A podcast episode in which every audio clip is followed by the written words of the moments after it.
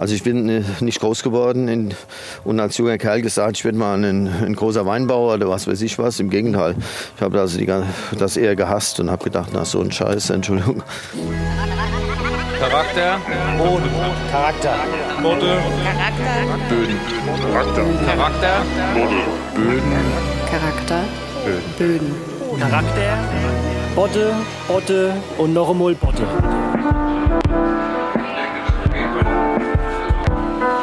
Willkommen zurück.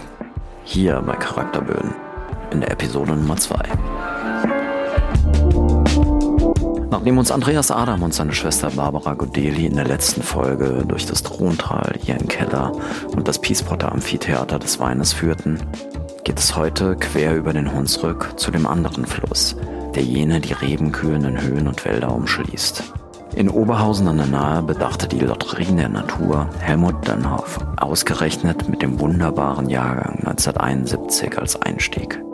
Sein Vater, Hermann Dönhoff, fackelte nicht lange, überschrieb ihm den Betrieb und arbeitete fortan Seite an Seite mit ihm daran, dem Ruf, den Naheweine noch mehr Glanz zu verleihen. Genauso wie dieser Tage nun er selbst wiederum seinen Sohn Cornelius, dessen Namen Sie aus den diversen Winzer des Jahreslisten kennen, in jener Mission nach bestem Wissen und Kräften unterstützt. Helmut Dönhoff, ein Mann, ein Weingut von Weltruf, der nie ein Hehl daraus machte, wie die harte Arbeit ihn als jungen Burschen durchaus abschreckte der dann aber, wie es sich für eine ordentliche Geschichte mit einem ordentlichen Hauptdarsteller gehört, auf natürlichste Weise verzaubert wurde von all den gestalterischen Möglichkeiten, die dieser vielfältige Beruf jeden Tag aufs Neue bietet. Der den Wein und die Arbeit damit lieben lernte. Einer der besten geworden zu sein, die sich jemals diesem Metier widmeten, half dabei sicherlich. Oder eben andersherum. Ei Huhn, Henne, Ei, wie dem auch sei. Was wäre besser, als von ihm selbst zu hören? Dieses Gespräch, was nur wenige Tage vor seinem 70. Geburtstag stattfand, wurde dann auch so umfangreich, dass wir es in zwei Episoden aufteilten. In dieser Folge geht es über die Oberhauser Brücke ins preußische Ausland, rundherum um den Hermannsberg und die Hermannshöhle, einer der besten Lagen, die Riesling-Freunde rund um die Welt freudig zucken und bei Versteigerungen weinen lässt.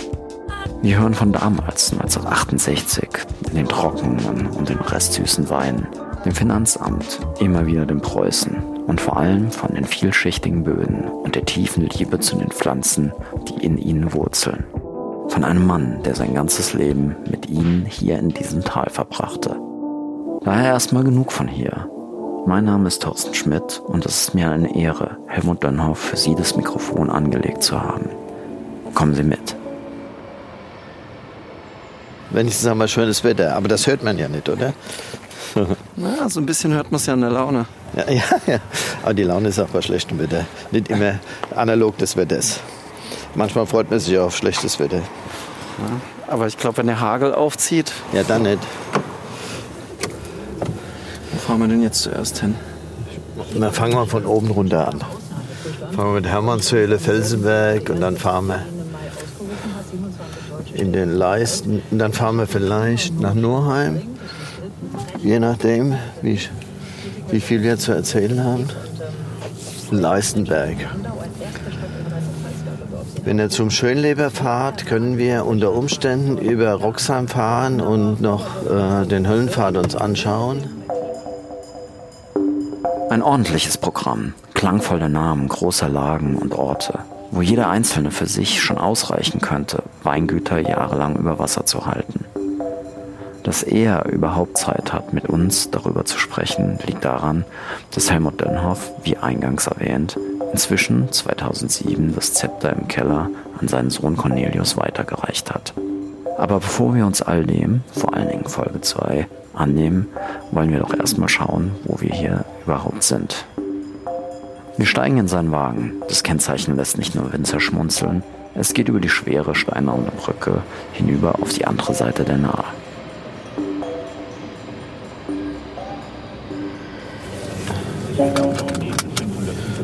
Was hat's denn hier mit der Brücke auf sich? Äh, das ist an sich historisch, wenn man so will. Hier ist hier die Grenze, also auf der anderen Seite, zwischen Preußen und Bayern. So, das muss schauen. Und deshalb ist diese Brücke erbaut, die ist bayerisch noch und der Prinzregent Luitpold zu Bayern. Wissen viele nicht, ja? Der bayerische Löwe. Und die ist 1889 gebaut. Vorher war hier keine Brücke, vorher war eine Furt hier, weiter unten. Da sind die Pferdefuhrwerke durch die Nahe gefahren. Und die, und die Bayern haben damals die Brücke gebaut an der Stelle, wo sie auf der anderen Seite noch Land hatten. Sonst war die nahe die Grenze so, in etwa, nicht immer gleich. Und hier das Stück, deshalb hat das einen eigenen Namen, das ist die Oberhäuser Brücke als Weinberg. Ist nur ein Hektar groß. Also es hatte ein bisschen historische Gründe. Weil das Weingesetz sagt ja, in der einzelnen Lagennamen soll mindestens fünf Hektar groß sein. Und äh, das ist damals eingetragen worden 1971 nach vielen Diskussionen, äh, weil es im Grunde genommen dem Weingesetz nicht sprach, entsprach, weil es zu klein ist, äh, als äh, ein einzelnes äh, Stück Land mit einem eigenen Namen, weil es historisch zu keiner anderen Lage dazugehört und auch von, ihrer, von der Art der Weine, die dort wachsen, schon eine Besonderheit darstellt. Aber die Brücke, hier war übrigens das Haus, nennen wir das Fahr, also sozusagen Fährhaus. Die Pferdefuhrwerke sind früher hier durch, wahrscheinlich durch die Nahe gefahren und an den Stellen, wo eine Furt war, sind oft Gasthäuser bzw. Raststätten entstanden, wo die Leute wahrscheinlich Pferde gewechselt haben oder Rast gemacht haben. Später ist das umbenannt worden, äh, also als Herma, äh, Restaurant Hermannshöhle, also nach dem Berg in dem Hintergrund, der ja zu den berühmten äh, Weinbergslagen der Region zählt. Ich bin also aufgewachsen immer mit dem morgendlichen Blick auf die guten Weinberge und die guten Weinberge lagen im, sozusagen im preußisch-feindlichen Ausland. Aber da gab es die Brücke ja schon. Da gab es die Brücke schon, ja. Aber es ist trotzdem historisch so, dass äh, die Einwohner auf der anderen Seite des Flusses wenig Grundbesitz oder teilweise gar keinen auf dieser Seite des Flusses hatten. Und umgekehrt genauso. Die Niederhäuser hatten keinen Grundbesitz auf der bayerischen Seite und die Oberhäuser hatten fast keinen Grundbesitz auf der preußischen Seite. Das hängt damit zusammen, dass man ja früher ja, die ganze Verwaltung, die Schulen waren auf der einen Seite, also die haben sich untereinander kennengelernt, um zu heiraten. Ja. Wer nichts erheiratet und nichts ererbt, bleibt ein armer Teufel, bis er stirbt.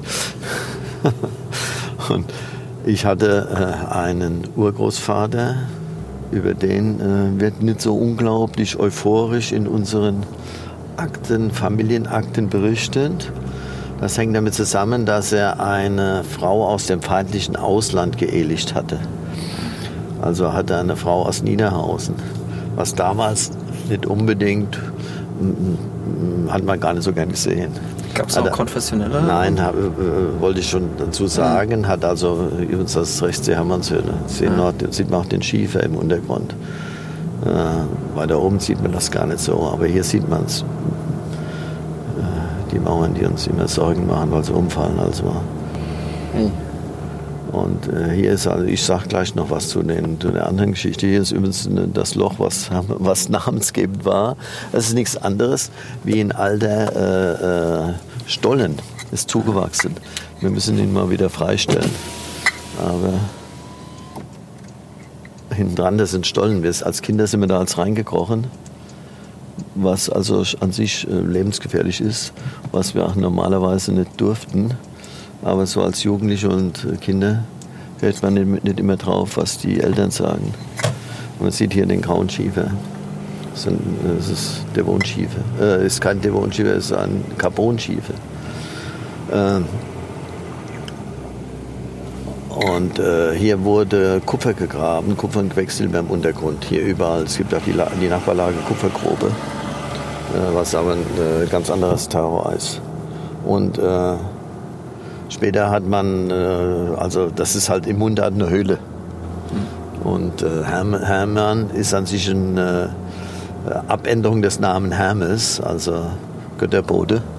Und es wird also, wenn man so Literatur liest, was nicht im Endeffekt genau belegt wurde, aber was sehr, sehr große Wahrscheinlichkeit hat, was man sagt, dass der Berg eine Kultstätte getragen hat, äh, äh, römischen Ursprungs. Ja. Und dem Wobei Gott, Hermann könnte ja auch germanisch dann noch sein. und Gott Hermes geweiht. Nein, aber die alten äh, Aufzeichnungen sprechen immer von Hermeshöhl. Okay. Und selbst meine Großmutter hat noch gesagt, wenn sie über, den Wein, über die Weine sprach, der ist von der Hermeshöhl. Also, äh, und aus dem Hermes, aber Hermes kannten die nicht in ihrer Sprachgebrauch, Hm. haben die das eingedeutscht als Hermann. Aber der, aber an, Oder war das der Vater? Nein, das hat nichts mit meinem Vater und meinem Großvater, die hießen alle Hermann. Ich, ich heiße Helmut Vornamen. Und äh, ich äh, stelle mal das Auto hin, da laufen wir ein Stückchen.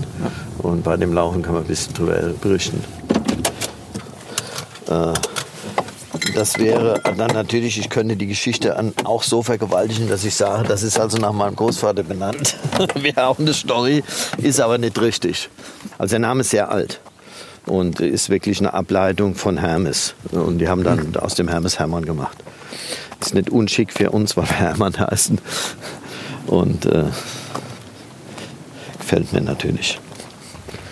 Und was war jetzt mit dem unrühmlichen? Also auch so mit, dem, mit den konventionellen Sachen, das hat nichts mit Konventionen zu tun. Hier die äh, Ortschaften sind häufig konventionell gemischt.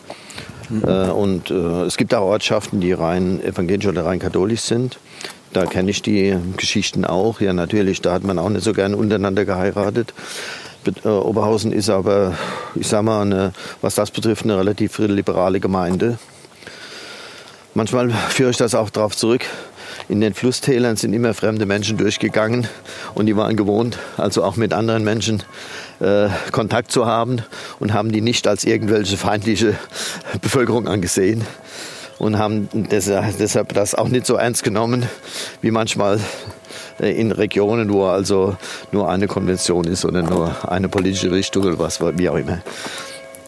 Zudem ging das, hat das Tal ja äh, eine Eisenbahn geführt, die zwei jüngeren Datums ist wie die Hochzeit meines Urgroßvaters. Äh, aber das auch, äh, so Eisenbahnen waren ja, wenn man das mit heutigen äh, verkehrspolitischen Sachen sehen würde, wie ein Autobahnanschluss. Also das Tor zur Welt oder wie ein Hafen was also zu einer gewissen Liberalität geführt hat. Naja, der, der Urgroßvater hat also eine Frau aus Niederhausen und für mich ist es dann an sich, wenn ich das heute sehe, die wichtigste, Ur, äh, die wichtigste Urgroßmutter geworden, weil sie die ganzen Weinberge äh, aus, äh, aus ihrem Ort, also aus Niederhausen mitgebracht hat in die Ehe. Sonst hätten wir auf dieser Seite praktisch keinen Besitz. Und wir sind als Familie äh, in Oberhausen die Familie, die den meisten Weinbergsitz auf dieser Seite hat. Nicht umgekehrt. Äh, also so geht manchmal Geschichte.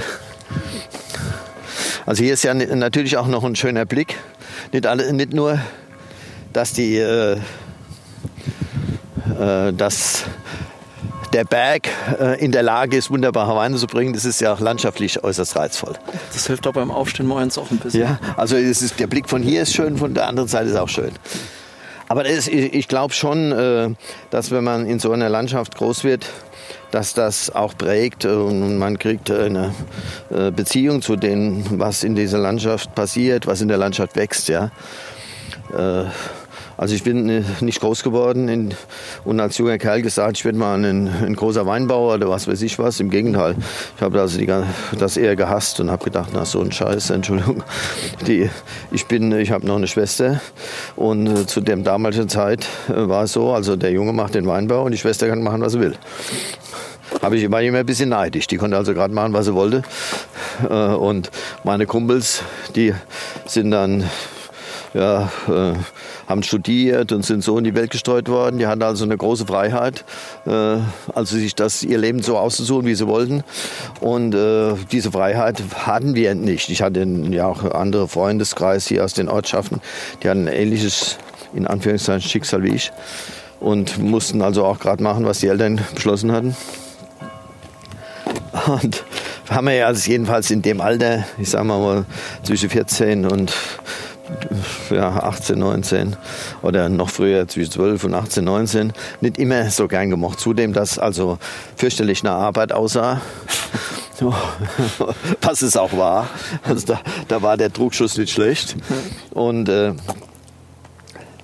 Naja, äh, später, ich habe das äh, viel später erst angefangen gern zu haben. An, an sich viel, viel später. So. Äh, nur damals hat man sich äh, keine Gedanken gemacht. Man hat, hat sich gefügt, ja. War so halt. War die Alternative auch, äh, also wenn das ich heute mit meinen Kindern diskutiere, äh, die schütteln manchmal den Kopf, äh, weil die Alternativen waren auch damals nicht die gleichen, wie sie heute haben. Heute ist, steht ja jedem fast die Welt offen. Ja? Und äh, das, das war ja zu der Zeit nicht. Wir haben also unser Tal hier gesehen und wenn wir nach, mal nach Mainz gekommen sind, da war das schon eine Riesensensation. Ja. Und das war dann eine Lehre in Kreuznach. Ja gut, ich habe dann später, gut, ja, an, äh, zu Hause, ich habe ja äh, mitgearbeitet. Wir haben ja als Kinder schon mitgearbeitet im Weinbau. Also viel... Äh, äh, viel groß lernen mussten wir gar nicht. Ich habe also, meine normale Lehrzeit dauert äh, zwei, drei Jahre. Ja. Äh, na, ich war ein halbes Jahr, habe ich in der Weinbauschule in Bad Kreuznach meine Lehrzeit verbracht und dann noch ein bisschen zu Hause und dann hat der Weinbaulehrer gesagt, du, ich melde dich mal zur Prüfung an. Und dann habe ich nach ganz kurzer Zeit schon viel, viel kürzer, wie das normal ist, meine Prüfung gemacht.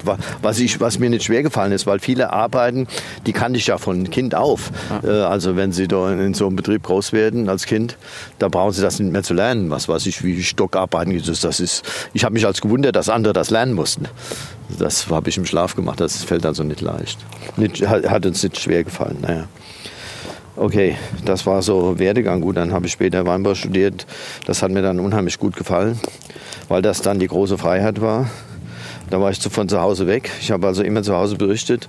Ich wäre also sehr engagiert und müsste also ständig äh, was lernen. Also hätte ich jetzt Zeit zu Hause, um ihr mitzuhelfen.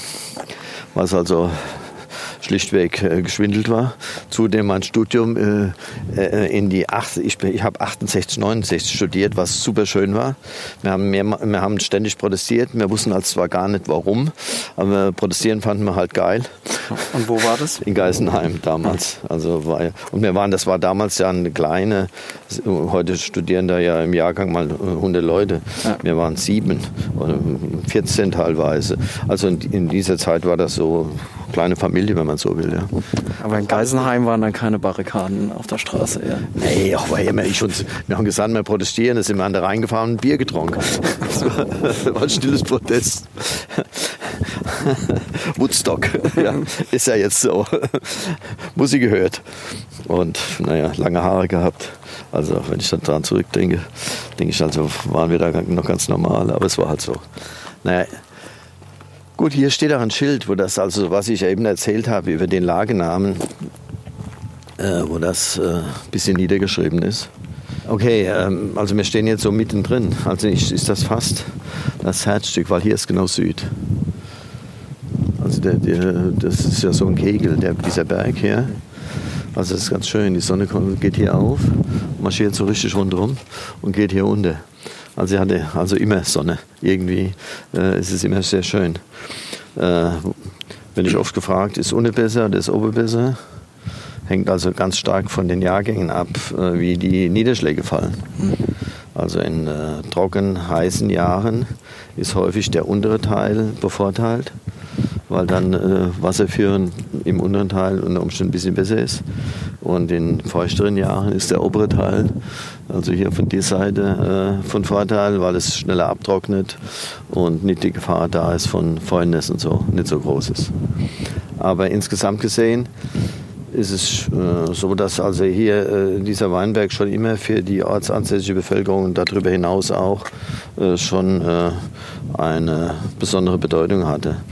Also es gibt sogar so im Ort bei uns zu Hause, wenn die, wenn die Nachbarn, wir laufen noch ein Stückchen weiter, wenn die Nachbarn einen besonders guten Wein hatten, und dann haben sie gesagt, der ist von der Herm, der ist genauso gut wie die Hermannsöl. Also so ist es halt ein Synonym für gut. Und äh, man hat natürlich immer äh, besonderen Ehrgeiz gehabt, hier auch ein Stück Land zu besetzen, besitzen. Aber es gibt an sich für äh, die berühmten Lagenamen, zumindest in der Generation meines Vaters und meines Großvaters, da wurde, äh, da gab es keinen Markt, ja. Hm. Das wurde nicht verkauft. Man hat es vererbt und wenn man was hatte, hat man es geerbt oder man hatte halt nichts.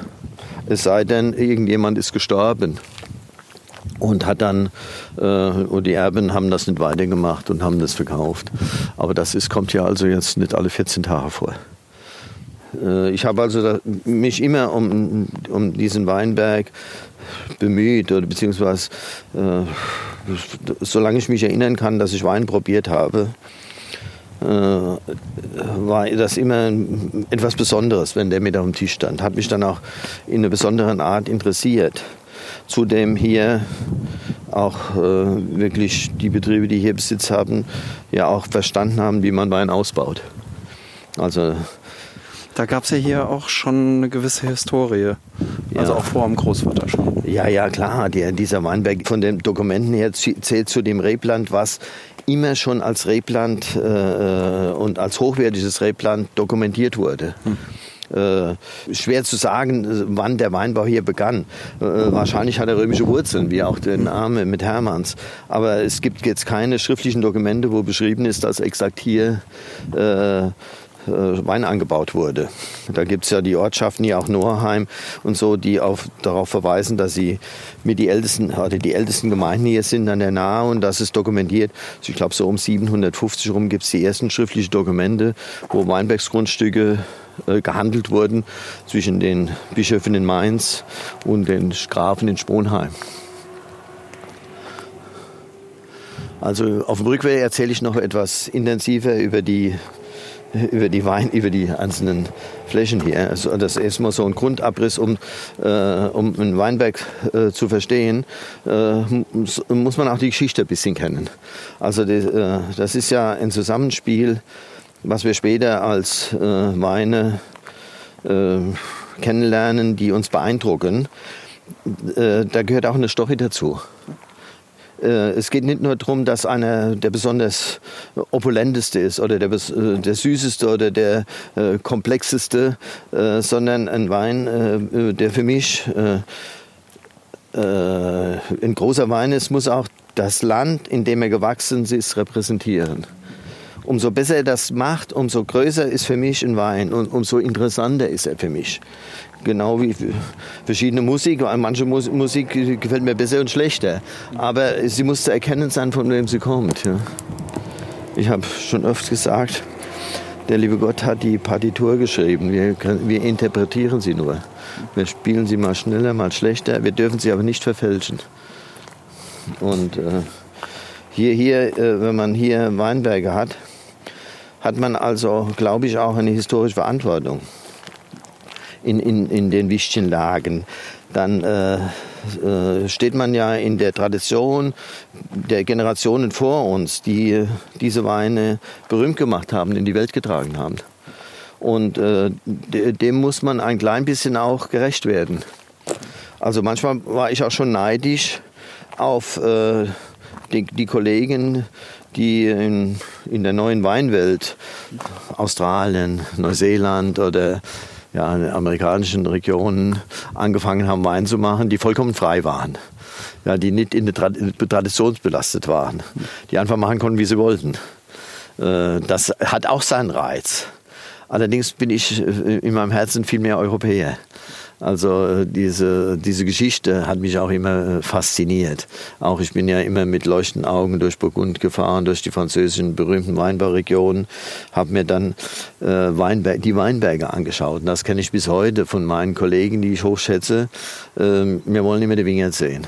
Also wenn man Wein probiere, gehört für mich dazu, wo ist denn der Gewachs? Und wer hat ihn gemacht und von, von, von welchem Jahr ist er. Das sind so diese Grundlagen, die ich wissen will, äh, bevor ich wenn ich einen Wein beurteile. Erst dann kann ich ihn richtig beurteilen. Ich habe zum Beispiel, äh, ich bin nicht fasziniert von äh, Weinen, wo die Herkunft nicht klar ist. Das können tolle Weine sein, die schmecken mir auch gut. Das habe ich überhaupt kein Problem mit. Und ich, äh, es wäre eine Anmaßung zu sagen, das geht guter Wein. Mir, mir sagen die noch nicht viel. Ich, äh, das ist für mich äh, ja, ja, ein, ein künstliches Produkt sozusagen, halbwegs. Ja? Sondern es ist äh, kombiniert aus verschiedenen Sachen. Und äh, wenn ich die Herkunft nicht weiß, habe ich so häufig meine Probleme. Also die möchte ich wissen, für die großen Weine will ich die Herkunft wissen. Und äh, so in dem alten Gefühl mal hinfahren, gucken. Und, da, und das genieße ich auch, dass ich, wenn ich mit jemandem unterwegs bin oder irgendwann hat jemand einen Wein in der Welt von uns getrunken und hat uns dann berichtet, dass er da Spaß damit hatte und dass er den gut fand, dann will ich mit dem hinfahren und sagen, genau hier ist er gewachsen. Und äh, das ist schon was äh, sehr Wichtiges. Ich mache es auch ganz gerne mit, dann äh, mir ein Fahrrad immer mitzunehmen. Also ich war hier, glaube ich, vor so 10, 15 Jahren das erste Mal durchgefahren. Ja. Oder ähm, vor zwei Wochen im, im, im Burgund und dann halt so, ach, ach so. Also die, ja, da, da, äh, wenn ich, äh, meine Frau äh, erklärt mich manchmal äh, für ein bisschen bescheuert, wenn ich da aussteige in einem in einer Region und äh, interessanterweise sind die Weinregionen ja kulturell, also ja landschaftlich schöne Regionen, kulturträchtige Regionen. Man fährt da gerne hin. Außerdem gibt es da häufig gut zu essen, so trinke sowieso. Und äh, wenn ich da aussteige in einer Region ich, ich saug die Luft so in mich aus, wenn ich das, wenn ich das eine Zeit lang äh, spüre und betrachte, dann, habe, dann äh, äh, weiß ich, wie der Wein dort zu schmecken hat. Und wenn ich dann einen Wein probiere, dann sage ich, logisch, der kann gar nicht anders sein. Und das spielt also auch eine große Rolle. Es ist also ja, wenn wir uns unterhalten darüber, warum ein Wein aus diesem Weinberg so schmeckt und ein Wein aus dem anderen Weinberg anders schmeckt, äh, das ist nicht nur der Boden, das ist alles rundherum, wenn auch Trauben ja über den ganzen Sommer in einem gewissen Atmosphäre hängen. Ein gewisser Geruch, jede Landschaft hat seinen eigenen Geruch. Äh, Dann nehmen die das ja auf und das prägt ja eine Frucht. Das alles zusammen, sagen wir als Terroir. Es ist aber es ist zu kurz gesprungen, dass man sagt, es ist nur der Boden. Es ist alles zusammen, wie, wie die Luft da ist und wie, wie sich das anfühlt. Und ich lasse, äh, auch wenn ich äh, draußen bin, wenn ich Weinberge, ich sage mal, für mich einschätze, ich lasse das auf mich wirken. Ich bin häufig draußen einfach nur ganz allein, ohne was zu arbeiten. Auch mal morgens ganz früh oder abends ganz spät äh, und lass das so auf mich wirken, um, um einen Berg auch zu verstehen. Auch äh, ich habe in meinem Leben das Glück gehabt, dass ich einige berühmte Weinberge äh, dazu erwerben konnte, von denen ich als junger Mensch geträumt habe und äh, mir gar nicht vorstellen konnte, dass die mal äh, zu uns gehören und dass ich mit ihnen arbeiten kann. Aber ich habe immer auch gesagt, ich brauche, ich, ich sag mal schlichtweg zehn Jahre, um einen Weinberg richtig zu verstehen, wie ich mit ihm umgehen muss. Also es sind Kinder und ich muss erst mal sehen, was hat er für Talent und wie geht das. also hier zum Beispiel jetzt, hier endet die Hermannshöhle übrigens, ja. Das Schluss. Gut, das geht jetzt hier weiter. Das ist an sich äh, von der Landschaft auch schön. Nächsten Lagenamen ist Niederhausen die Klamm und Kerz, auch äh, wichtige Lagenamen äh, die tolle Weine bringen, aber ein andere, anderes Talent haben wir hier. Hier dreht also die jetzt die, die Kurve schon rum, ist eine andere Sonnenexposition, ja, logisch. Hier um die Ecke ist es, ja, wenn man so will, äh, Osthang. War früher, alle, äh, übrigens war früher hier äh, äh, alles bestockt, komplett. Also in meiner Jugend weiß ich noch, dass hier nirgends äh, Sträucher standen, das war alles Weinbau. Und äh, das ist auch so eine Geschichte einfach, dass mh, in den, beginnend in den Ausgang der 50er Jahre, in den 60er Jahren und dann in den 70er Jahren war es ganz ausgeprägt. Äh, Weinberge, die schwer zu bewirtschaften waren, äh, nicht mehr weitergemacht wurden, weil sie äh, häufig geringe Erträge bringen und man muss schon einen hohen Preis erzielen, um das überhaupt zu rechtfertigen. Und viele äh, ältere Winzer, die haben das so lange gemacht, wie sie, die, haben die einfach ihr Leben lang gemacht, aber wie sie nicht mehr konnten, haben die Kinder häufig das nicht mehr weitergeführt. Schade. Und heute sind also so, wie man hier sieht, auch Flächen, die einfach äh, der Natur sozusagen zurückgegeben wurden. Was also auch nicht so dramatisch ist. Es ist auch von der ganzen biologischen Vielfalt in der Landschaft, muss ich sagen, leben wir hier in einem kleinen Paradies. Also das höre ich immer auch von Biologen, von Leuten, die sich überhaupt mit der Natur befassen, was also Schmetterlinge betrifft, was kleine Lebewesen betrifft, was die Vielfalt an Pflanzen betrifft. Viele Flächen hier, die sind ja die letzten 50 Jahre gar nicht mehr betreten worden. Ja? Monokultur ist hier nicht notwendig. Also es ist ein Wechselspiel zwischen den äh, bewirtschafteten Flächen des Weinbaus und wieder äh, schwierigem Gelände, die sich auf natürliche Art wieder bewaldet haben. Und das ist also ganz schön. Also hier, das ist jetzt Klamen-Niederhausen, da haben wir auch äh, ein, einige sehr schöne Grundstücke äh, die wir auch in den letzten Jahren wieder äh, rekultiviert haben, weil äh, teilweise auch brach gefallen war oder nicht mehr bebaut wurden.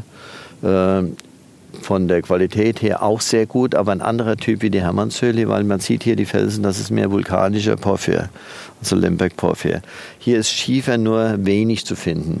Wenn, dann ist er häufig äh, ja, mal angefahren worden, aber hier ist äh, prägend sehr viel stärker die Porphyrböden. Also wir gehen mal zurück und erzählen wir noch zur Hermannshöhle, also, weil das ist doch sehr viel wichtiger und mich prägender wie diese Weinberge. Zeilenverlauf hier schon relativ unterschiedlich ist da drüben. Ja gut, das ist der, der Zahlenverlauf richtet sich sehr stark äh, nach der Hangrichtung, dass man überhaupt arbeiten kann drin. Äh, äh, das sind ja Zahlen, die hierher, die sind also an sich westorientiert und sind Zahlen, die sind wieder genau südorientiert. Es ist also, äh, das werden Sie hier, das wird man hier in der Landschaft äh, häufig sehen, je nachdem, wie äh, die Hang, die Falllinie ist, ja, wie, wie man arbeiten kann. Querbau findet man hier nur ganz selten, ist in den letzten äh, 15 Jahren äh, ein bisschen gemacht worden. Aber historisch ist, hat der Querbau hier keine Bedeutung. Bis auf ganz einzelne Stellen, wo Mauern sind, was man da vorne sieht, da ist ein bisschen Querbau. Aber das ist eher die große Ausnahme, weil die Besitzverhältnisse häufig in der Falllinie sind.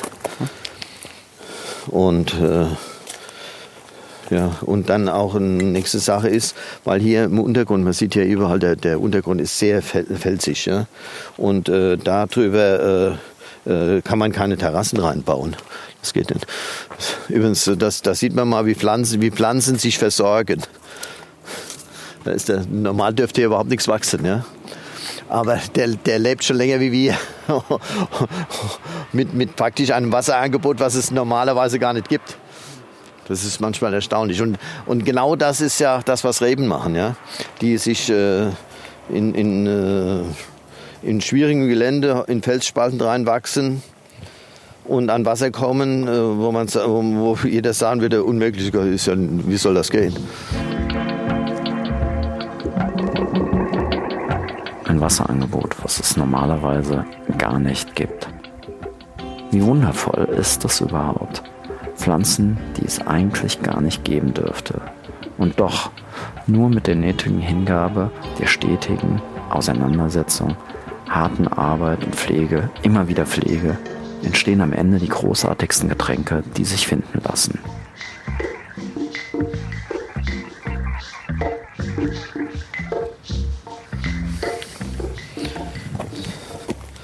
So, hier dreht es dann rum und hier ist, sich, ist es mehr offen nach Süden, Südwesten. Ja. Und jetzt dieser Berg hat ein bisschen Besonderheiten auch. Also da unten habe ich Ihnen gezeigt, ein Gros der Hermannshöhle, der absolut überwiegende Teil ist geprägt durch, den, äh, durch Schieferverwitterung. Ja? Aber hier in diesem Bereich, da ist Übergang, die Felsen hier sind ja vulkanische Felsen. Und hier sieht man das. Da sind so Inseln drin, vulkanische Inseln wo Eruptivgestein zutage getreten ist und verwittert ist. Und äh, also das gehört uns, das ganze Stück hier, bis da vorne hin und hier oben. Ihr seht hier er, äh, äh, äh, Bewässerung. Das ist eine Sonderheit von diesem Jahr, haben wir nie gemacht. Aber dieses Jahr war es im, äh, vor vier Wochen war es ja derart brutal. Und das sind junge Anlagen. Und um die zu äh, unterstützen und zu, damit sie also vernünftig groß werden, haben wir, äh, haben wir die äh, berechnet, also mit Tröpfchenberegnung. Das ist kein Standard in den, ist also beschränkt auf junge Anlagen.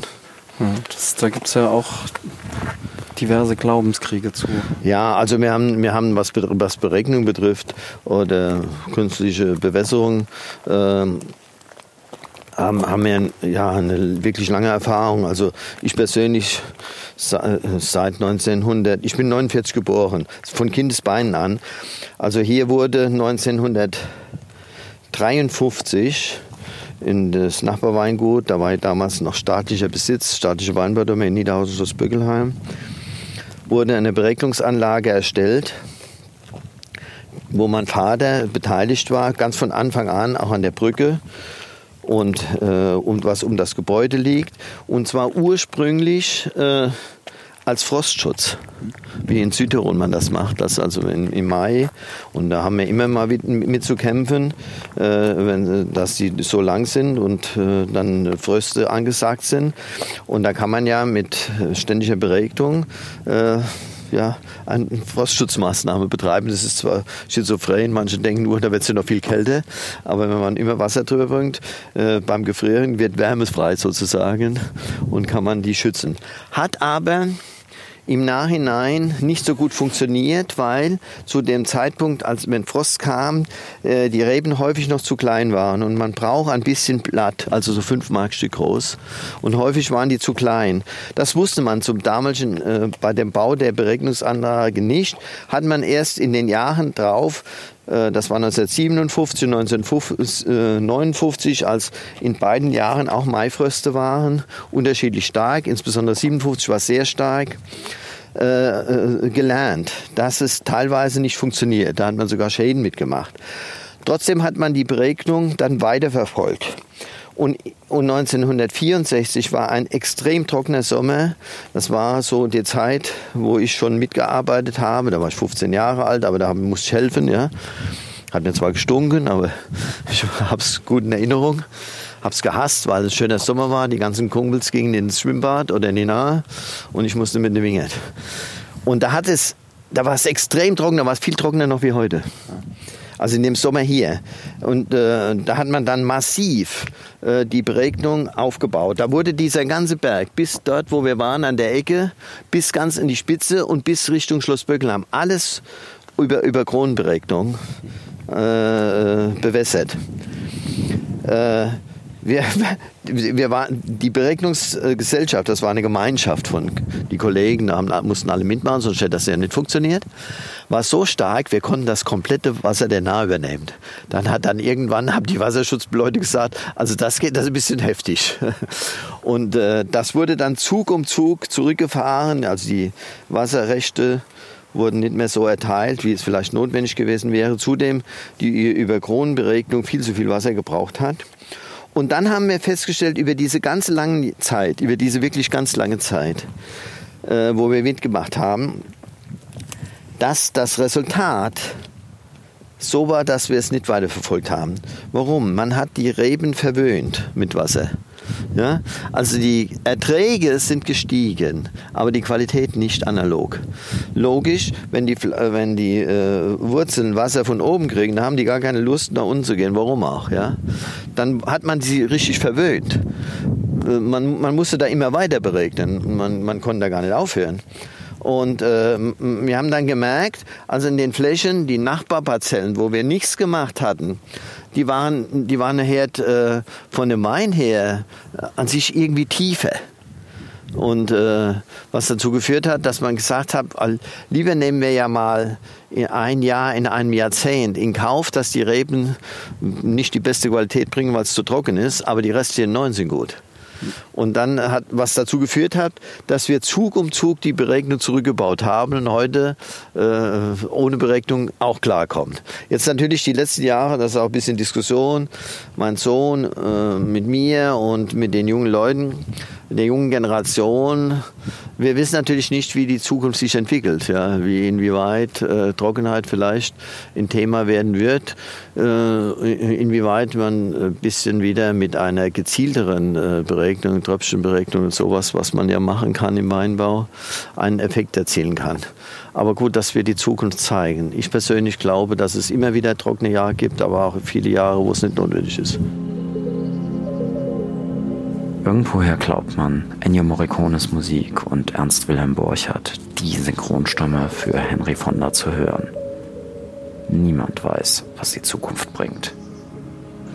Wir laufen weiter über die verschiedenen Wirtschaftswege der Hermannshöhle.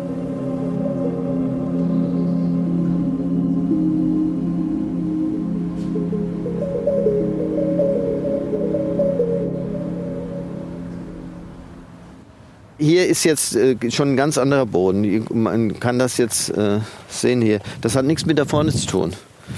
Hier diese, äh, wo diese graue Schiefer kommt. Das ist natürlich jetzt hier oben drauf verwittert. Weiter unten, wenn man weiter runter geht, in den Untergrund geht, äh, das ist ein Tonschiefer. Der, der, der verwittert, das ist also nicht wie vulkanischer Stein, kannst du brechen. Oh, jetzt gelingt mir nicht. Also Vorführeffekt ist nicht da. Da findet man auch Fossilien. Ja. Jetzt gelingt mir es nicht, gell? das ist wirklich ein Vorführeffekt. Normal die Plättchen kann man brechen, deshalb verwittern die auch so stark. Ah, siehst, ich habe es durchgebrochen. Ja?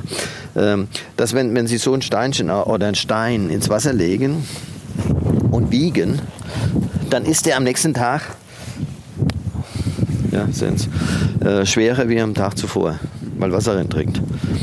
Deshalb gibt es auch zum Beispiel hier, wenn Sie auf die Ortschaften schauen, sieht ja das Ortsbild mediterraner aus. An der Mosel, wenn Sie in den Ort schauen, ist alles schwarz. Das sind die schiefergedeckten Dächer. Dieser Schiefer ist ölhaltiger und äh, nimmt kein Wasser auf. Gibt es hier nicht. Und hier ist, ist also Ton, gebrannter Ton. Äh, von, äh, man kann jetzt nicht sagen, das ist besser oder schlechter für, für Reben. Es sind bestimmte Bodenformationen. Dieser äh, Schiefer nennt man auch Carbonschiefer. Dieser Berg hier im Hintergrund ist der Leistenberg und hier und in Norheim findet man das auch. Äh, Ich bin mal mit einem Geologen spazieren gegangen, der sagt, oh, das ist schon ein bisschen was Besonderes. Das sind die sogenannten Tolaier Schichten aus dem Saarland. Ja? Und sag ich, ja, äh, in Kriegszeiten haben die auch im Leistenberg am Fuß und hier unten am Fuß Kohle geschürft. Also äh, das sind keine Kohlevorkommen, wie man das sich heute vorstellt. Aber es gibt äh, Stellen, wo also äh, ja, Carbon, also brennbares Material gefunden wurde. Und von den, äh, das ist von den Weinen her, hat man schon immer gesagt, die äh, Re- Risslinge, die auf äh, so Böden wachsen, bringen, äh, können unwahrscheinlich komplexe Weine bringen. Äh, fast ein bisschen vornehmen in ihrer Art. Also nicht fett und sowas, schon kraftvoll, aber nicht äh, ja, opulent äh, und breit. Äh, insofern hat, hat hier das, äh, äh, die Weine in ihrer Art, haben eine gewisse Verwandtschaft zur Saar. Fast noch mehr wie zur Mosel. Sind unterschiedlicher Art. Ja, das, äh, äh, wir haben, also das gehört uns auch. Also immer wo so ein roter Stickel ist, hier, das, da gehört uns der ganze Berg bis um die Ecke. Die äh, äh, Reben leben ja nicht, le- leben zwar sehr lang, ja, aber nicht ewig. Äh, die, äh, man spricht so, man braucht einen Umtriebsplan. Also normalerweise hätte ich brauchen in meinem Leben überhaupt keine neue Rebe zu pflanzen. Ja. An sich vom Wein wäre wär nicht schlechter geworden. Ja. Ich hätte zwar weniger geerntet mit der Zeit, aber qualitativ unter Umständen sogar besser. Oder äh, nicht schlechter, sagen wir mal so. Aber äh, mein Sohn hätte die Arschkarte gezogen. Also sozusagen reiche Väter, arme Söhne. Irgendwann äh, hätte er müssen alles äh, neu pflanzen. Äh, Das wäre äh, auch für die Zukunft eines Weingutes äh, wäre eine Katastrophe. Das macht man nicht, das ist verantwortungslos. Also man äh, macht einen Plan, wie lange leben die Reben und äh, tut dann analog immer einen Teil neu pflanzen. Also das Finanzamt schreibt die Reben in 30 Jahren ab. Finanzamt weiß ja immer alles bestens, ja. Aber die Rebe lebt schon ein bisschen länger wie 30 Jahren. Also wir versuchen natürlich, sie so lange zu erhalten, wie wir können. Äh, irgendwann ist natürlich auch Ende. Also hier ist, hier ist überall die Phylloxera in den 20er Jahren schon gekommen. Reblaus. An, an der ganzen Nahe.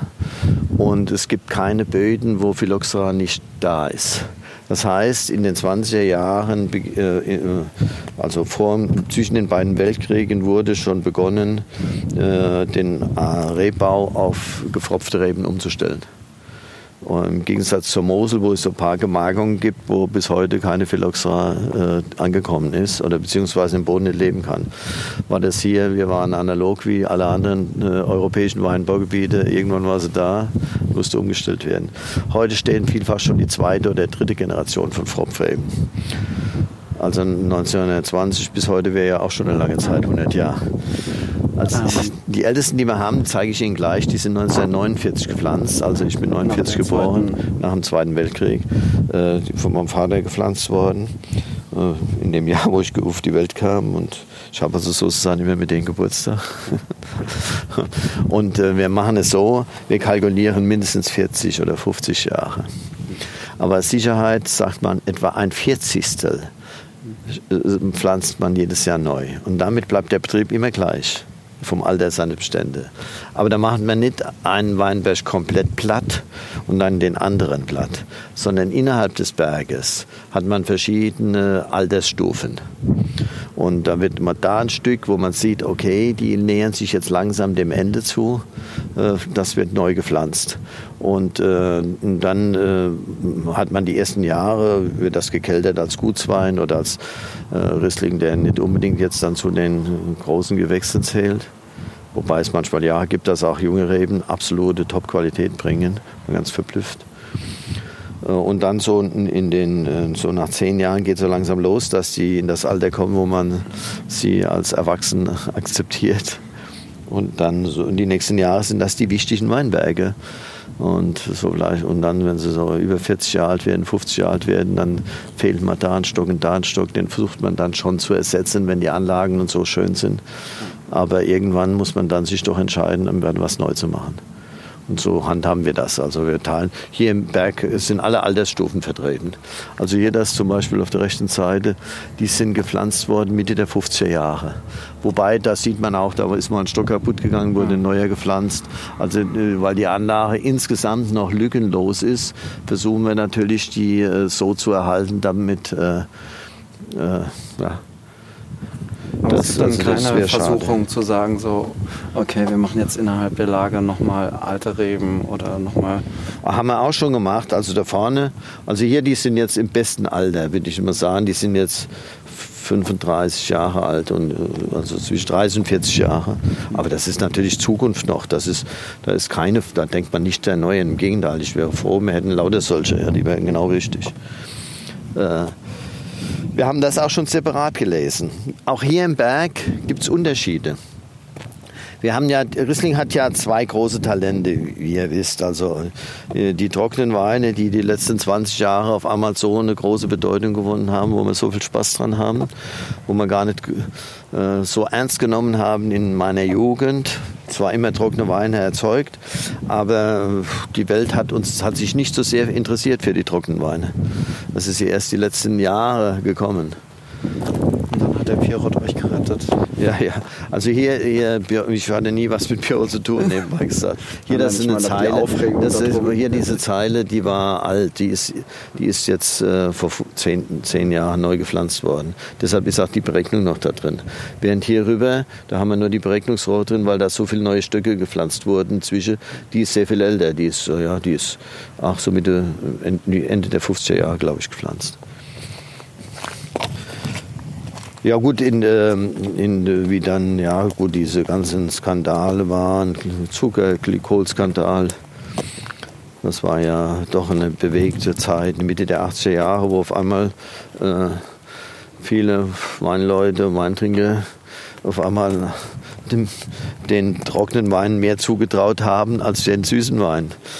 Äh, was ein bisschen zu abrupte Bremsung, sag ich mal, wo dann auf einmal trocken ein Synonym wurde für Natur, sozusagen für ehrlich, was, was also ja Unsinn ist, aber so ein, so ein diffuses Gefühl erzeugt. Und äh, die, alles, was süß war und eine gewisse Süße hatte, das war also so Halbseiten, ja.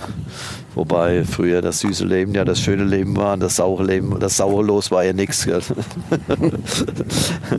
Äh, das ist aber, äh, wenn man ähm, sich über Riesling unterhält, an sich äh, das ist, das ist ein bisschen Unfug, weil Riesling hat diese beiden großen Talente, kann wunderbare trockene Weine bringen und auf der anderen Seite auch äh, Weine mit Süße, die diese schöne Balance haben zwischen Säure und Süße die grandios sind und die mit keiner anderen Rebsorte dieser Art äh, zu finden sind. Es ist vielmehr eine Frage, was mag ich oder zu welcher Gelegenheit trinke ich das. Und der Berg, wo, manch, es gibt ja also jetzt Weinberge, äh, die, die ich habe, wo ich sage, die haben mehr Talent für trockene Weine. Und andere Weinberge, wo ich sage, an sich äh, sind da die restlichen Weine die größeren Weine. Äh, und das versuchen wir auch zu machen, indem wir sagen, okay, in diesem Berg erzeugen wir primär die trockenen Weine und nur in Ausnahmefällen mal, wenn Porträtis kommt, äh, einen edelsüßen Wein. Und in anderen Weinbergen sagen wir, an sich hat es schmecken hier die, die, äh, die Risslinge, die hier wachsen, fast schöner, wenn sie nicht ganz trocken sind. So hat sich deshalb auch die zehn Jahre, wo ich gesagt habe, ich brauche zehn Jahre, um einen Weinberg zu kapieren, was ist denn überhaupt das Beste hier. Also das, äh, das steht nicht als Schild im Weinberg drin, das muss man selbst herausfinden. Manche davon können ja offensichtlich dann doch auch beides. Ja, und, und hier, dieser Weinberg hat also, ich glaube, das Talent für beides. Und er ist auch in seinem Image mit beiden Stilrichtungen groß geworden. Ja, in meiner Jugend noch stärker mit den edelsüßen Weinen. Es gibt auch historisch aus den 20er Jahren und davor schon Trockenbeeren auslesen, über die berichtet wurde. Damals hat man über diese Weine natürlich sehr viel mehr berichtet wie über einen trockenen Wein aber auch immer wieder ähm, äh, Weine, die, äh, die also zu Ende gegoren waren und äh, trotzdem äh, für Aufsehen gesorgt haben. Und dann habe hab ich immer auch geschaut, wo ist was am schönsten. Übrigens, wir waren da unten, wo diese äh, vulkanischen Adern sind. Äh, ich habe das Gefühl, dass dieses Teilstück, und das machen wir auch, seitdem ich hier ja, zu Hause bin, mehr diese Stilrichtung der restsüßen Weine. Sie haben eine, irgendwie eine andere Art der Säure, was also sich wunderschön äh, mit der Süße äh, in Balance hält. Äh, großartige Weine. Und während hier in diesem Bereich, hier vor zu uns, insbesondere da vorne, da haben wir unsere ganz alten Bestände, äh, da haben wir äh, tendenziell mehr die Trockenen geerntet. Äh, wobei die Trockenen heute eine viel größere Rolle spielen wie die Restsüßen. Aber solange ich was zu sagen habe oder, oder solange wir äh, ja, mit dem Weinberg arbeiten, wird es ganz sicher immer hier auch, wenn, die wenn das Jahr es erlaubt, äh, restsüße Weine geben. Auf jeden Fall. Übrigens hier sind so ein Stück drin, da waren Bestände, äh, das nur diese drei Zeilen, die waren schon sehr alt.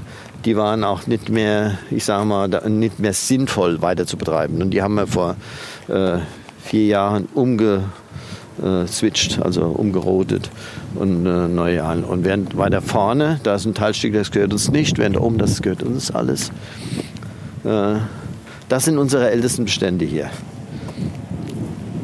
Und hier habe ich die letzte, haben wir die, seitdem auch äh, die trockenen Weine ja, äh, so viel äh, Öffentlichkeit gewonnen haben, auch äh, unsere trockenen Weine geerntet. Auch da unten schon, aber weiter unten wieder eher in die süße Richtung. Sehen ja, die sind also, wir sind gleichaltrig. So sieht man aus, wenn man 70 ist.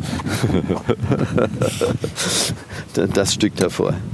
Und äh, hier ist natürlich auch hier äh, das Foto, Fotogen, das Ding. Äh, das fasziniert mich natürlich auch, wenn, wenn man sich überlegt, was so ein Rebstock also wie, wie viele Generationen Menschen da äh, geschnitten haben. Also vor jedem Rebstock stand, steht ja im Frühling oder im Winter steht einer da und, und beschneidet das. Also schneidet das alte Holz weg. Das ist sowieso, äh, ich, alle meine Kollegen sagen mir das auch immer, mit die schönste Arbeit des Jahres, weil das e-, etwas Strategisches hat. Oder wie äh, ja, Architektur eine Pflanzenarchitektur. Man macht sich seine Gedanken, die Pflanze ist so und so gewachsen, wie mache ich das jetzt? Also was traue ich dir zu? Was will ich haben von ihr? Und, und das bei jedem, im Grunde genommen bei jedem Stock. Es ist nichts Monotones, dass man einfach da hingeht und ja, das schneiden wir ab und das lassen wir stehen. Sondern äh, da fließt das, die ganze Erinnerung, die man von einem Weinberg hat, oder das, das letzte Jahr ist natürlich am prägsten, weil es am nächsten noch in Erinnerung ist, aber nicht nur das, sondern die Erinnerung an viele Jahrgänge zuvor, wo man mit den Reben zusammengearbeitet hat und dann auch die Weine im Kopf hat. Und macht man sich so einen Gedanken und schneidet das. Und jetzt in so, an so einem Stock, da haben wir etliche Generationen, die äh, beinhaltet die Erinnerung von so einem Stock. Das, das, das ist eine Faszination das lebt, also wirklich. Das lebt wirklich. Und wie er selbst hier auflebt. Wie animiert seine Augen springen, die Hände tanzen, wie zärtlich er immer wieder von seinen Stöcken spricht. Man beginnt zu verstehen, was diesen Beruf ausmacht, wenn man es in sich findet, sich ihm wirklich hinzugeben.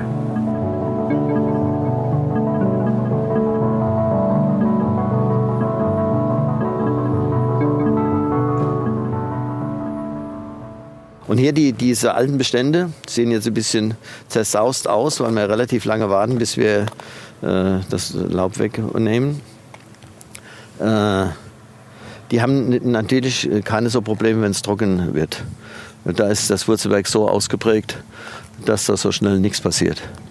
Und äh, auch so im Sommer, das macht ja nichts. Wobei dieses Jahr hatten wir ein anderes Phänomen.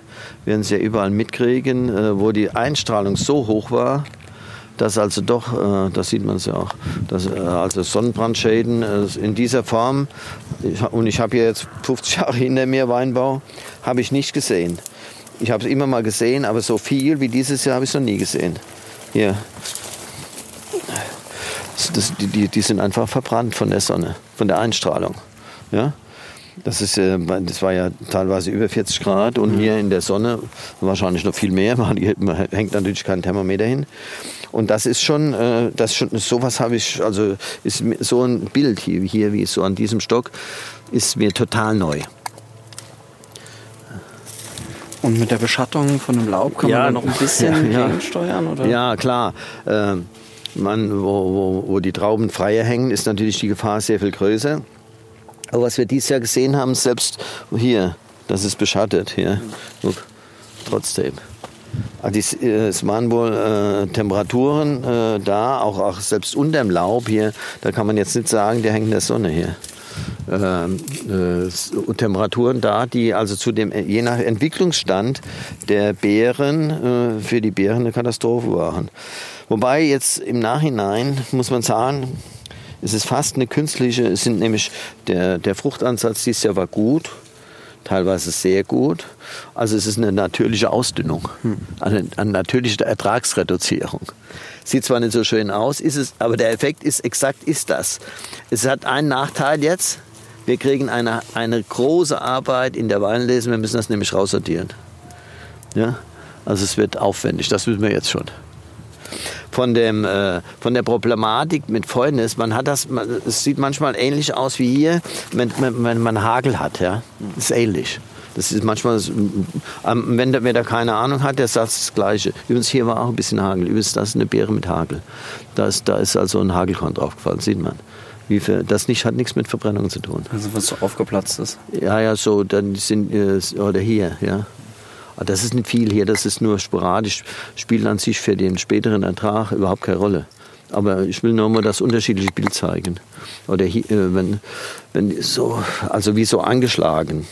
Das ist dann Hagel. Aber hier ist Hagel hat hier keine Rolle gespielt. Hier hat nur der Sonnenbrand eine große Rolle gespielt. Also wie gesagt, jetzt bei der Ernte müssen wir das raus, raussortieren. Das gibt eine Heidenarbeit, mal lieber Schwan.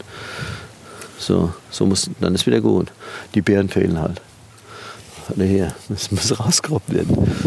Ist es ein Problem, wenn jetzt so lange heiß war und es dann auch nachts nicht wirklich abkühlt? Ja, äh, diese Wochen, also wo es so heiß war, wenn das, wenn nicht die paar Tage, es waren an sich nur, glaube ich, zwei Tage, wo die Einstrahlung so hoch war, dass also diese Verbrennungsschäden kamen, ja, wo es also über 40 Grad war im Schatten. Da war es ja hier wahrscheinlich 60, 70 Grad, also wo der Sonne drauf geschienen hat.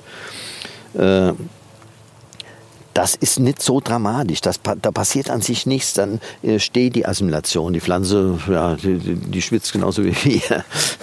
Finger mal hoch. Äh, das ist aber nicht so schlimm.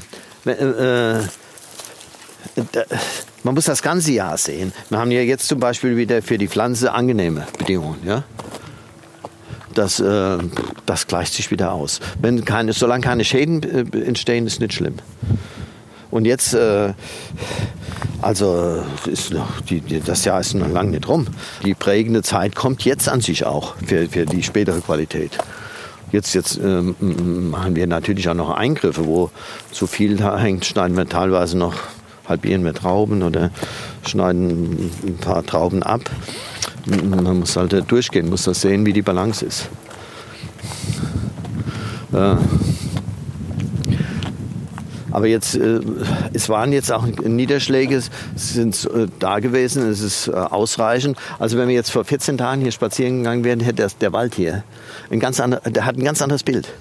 Der ist jetzt die letzten zwei Wochen wieder grün geworden, richtig grün geworden. Der sieht jetzt aus äh, wie, wie im Frühjahr. Und äh, vor drei Wochen hast du gemeint, wir wären in, äh, ja, in Südeuropa. Äh, fast ein bisschen ausgesehen wie in Spanien. Äh, verbrannt.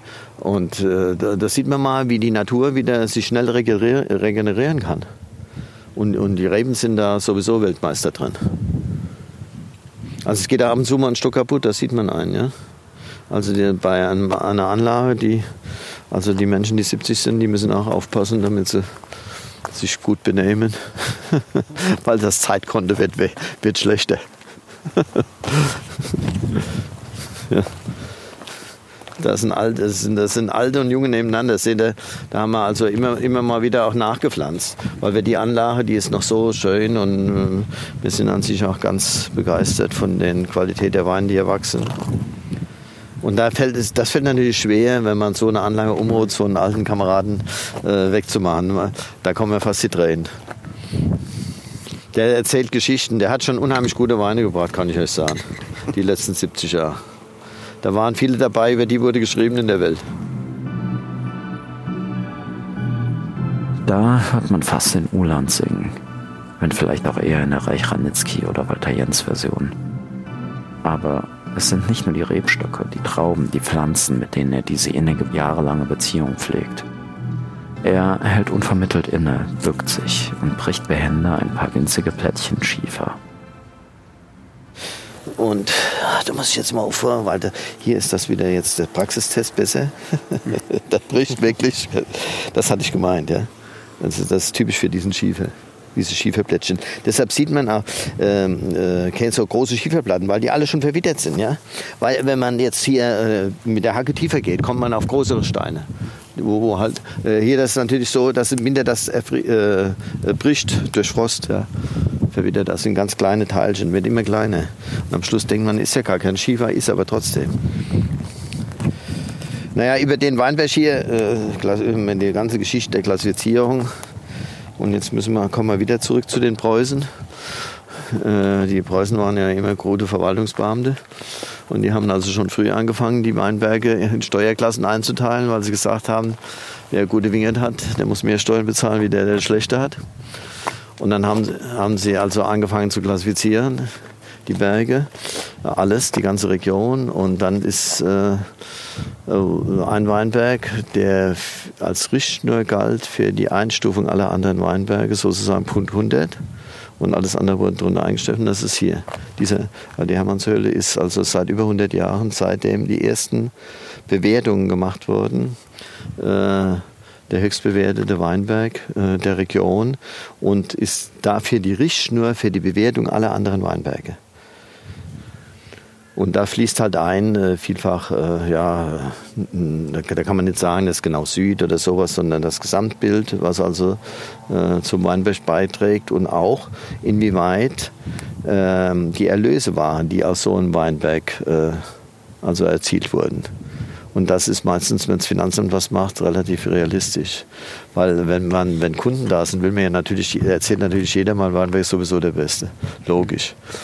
Äh, gut, aber wenn das Finanzamt kommt, dann erzählt jeder so gute Sachen nicht.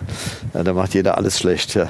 Weil er sagt, jeder hat ja im Hintergrund, wenn ich dem erzähle, dann muss ich noch mehr Steuern bezahlen. Und äh, wir sind also auch ein Richtbetrieb für die Bewertung. Äh, also das Finanzamt hat so mehrere Betriebe.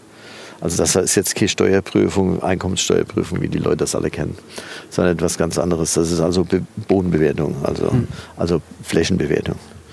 Und das wird immer äh, in einem gewissen, also Einheitswerte, in einem gewissen zeitlichen Abstand äh, ja, überarbeitet, erneuert.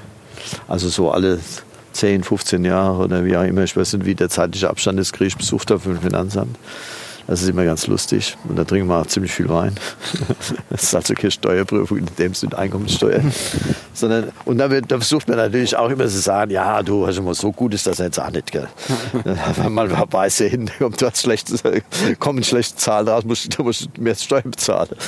Und da, da weiß ich immer noch, ja, das sage ja, du kannst jetzt erzählen, was du willst. Wir können da hingehen, Google spielt überhaupt keine Rolle. Ich brauche deine Bücher, okay. Dann wissen die ja ganz genau, Katasteramt, so viel Besitz hast du irgendwo. Kein Problem. Äh, weiß jeder. Finanzamt sowieso. Dann, äh, okay, Kellerbuch her. Und dann gucken wir mal ins Kellerbuch. Die, die, den Zeitraum der letzten 10 oder 15 Jahre, nicht nur ein Jahr. Ein Jahr ist nichts. Zehn Jahre zurück, was hast du dort geerntet? Wie viel Liter und welche Qualität? So. Und dann jetzt zeig mir mal deine ganzen Rechnungen und deine ganzen Verkaufsbelege. Wie habt ihr das bezahlt? Und dann rechnet er zusammen und sagt, du hast jetzt eben gesagt, der Wingert wäre nicht so gut, aber wenn ich mal zahle sie, ist er doch gut. Das ist nämlich dann Beste. und dann, dann habe ich gesagt, du, das ist aber jetzt unfair. Ich habe jetzt also das Glück, dass ich ein bisschen populärer bin in der Gesellschaft, bekannter bin. Und äh, du musst auch mal zu einem Betrieb gehen, der nicht so bekannt ist. Hier gibt es ja noch der eine oder andere Kollege, der nicht so bekannt ist. Und sagt, was, was, was, was er sagt, da war ich schon genau dasselbe. Dann habe ich mich geschlagen gegeben. Naja, also man darf das nicht überbewerten. Man, das heißt auch nicht, äh, wenn äh, ein Weinberg hoch bewertet ist und äh, in der Historie hoch bewertet wurde, dass da jetzt immer der beste Wein wächst. Ja? Das ist äh, nicht der Fall, sondern es ist nur so, dass also ein, äh, äh ein, ein Weinberg damit zeigt, dass also er in der Lage ist, sehr hohe Qualitäten zu bringen. Und das ist also hier der Fall.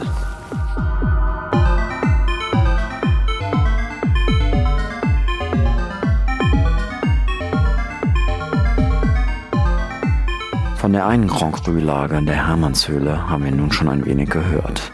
Mehr davon nun schon in zwei Wochen, wenn der Winzer selbst uns durch all die anderen großen Lagen führt. Dann werden wir auch von jenen Menschen hören, die ihn prägten, was es mit den drei Weinheiligen auf sich hatte. Von der Geschichte der Nahe als Weinanbaugebiet im Allgemeinen, dem Sauren und der Süße und immer wieder von der Demut gegenüber der Natur. Wenige Tage nach dieser Aufnahme durfte Helmut Dönhoff dann jenen 70. Geburtstag begehen. Alle kamen sie, ihm ihre Aufwartung zu machen. Es war auch mit das letzte Mal, dass er wohl den großen Wilhelm Haag persönlich sehen sollte. Am Morgen danach sah man ihn bei der jährlichen Versteigerung des VDP nahe, wieder was ein Timing, verschmitzt in der Morgensonne, lächelnd. Noch einmal kamen sie alle, ihm zu gratulieren auch und vor allem jene, die nicht zum privaten Teil geladen waren. Und natürlich erzielten seine Weine nach langem Bieten einen neuen Rekord. Und er lächelte leise. Sie hörten Folge 2 von Charakterböden, einer Jadastar-Produktion.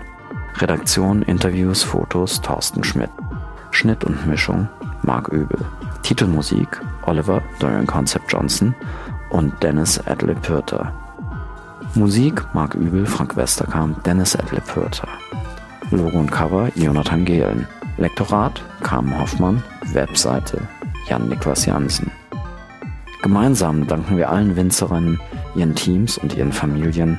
Heute natürlich ganz besonders Anne Dönhoff, Helmut Dönhoff, Rob Reetz und dem legendären Sascha Schömel für ihre großzügige Zeit im Rahmen dieses Podcasts und die Liebe zum Detail, mit der sie jeden Tag aufs Neue an die Arbeit gehen. Wohlsein.